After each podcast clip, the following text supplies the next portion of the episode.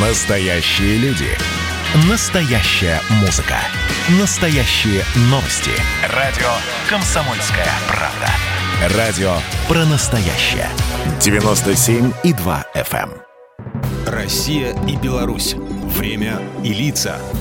Здрасте, здесь Бунин, и сегодня я про те слова, что накануне тикания часиков в новогодней ночи звучат с экранов телевизоров в разных странах мира. Я про новогодние обращения президентов. Первыми это проделали англичане в далеком 1932 Разумеется, это делал король Георг V. Кстати, текст ему тогда писал знаменитый Ридерт Киплинг, тот самый, который про Маугли. Через три года нечто похожее появилось и у нас в стране. Первым подобным обращением можно считать новогоднее поздравление по радио 31 декабря 1935 председателя ЦИК СССР Михаила Калинина к полярникам. В 41-м тот же Калинин обращался уже ко всему советскому народу.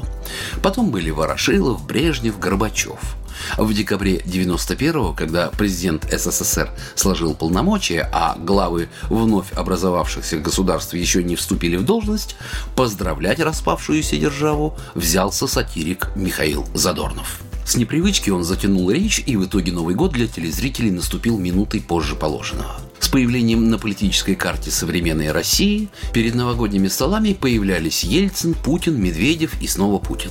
Разумеется, речь идет о главных федеральных телеканалах, на которых выступали главы государства – Каналы попроще и по дециметровей в последнее время отошли от традиции ретранслировать то, что и так идет по всем программам, и главного спикера выбирают порой очень неожиданно. Это могут быть как звезды эстрады, так и герои популярных, разумеется, на этих каналах телесериалов и ситкомов. Неизменные атрибуты – государственный флаг и новогодняя елка – течение долгого времени белорусы могли слышать два поздравления от разных президентов.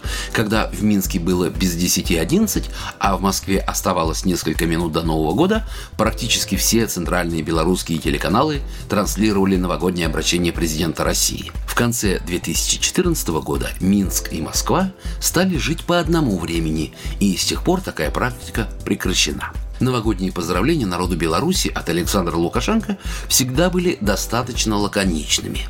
Президент неизменно настроен оптимистично по отношению и к году уходящему, и к году грядущему.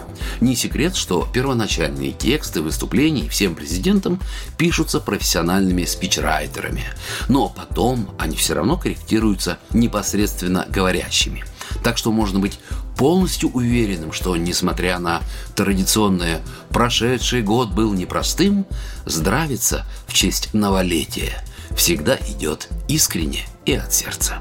Программа произведена по заказу телерадиовещательной организации Союзного государства. Россия и Беларусь. Время и лица.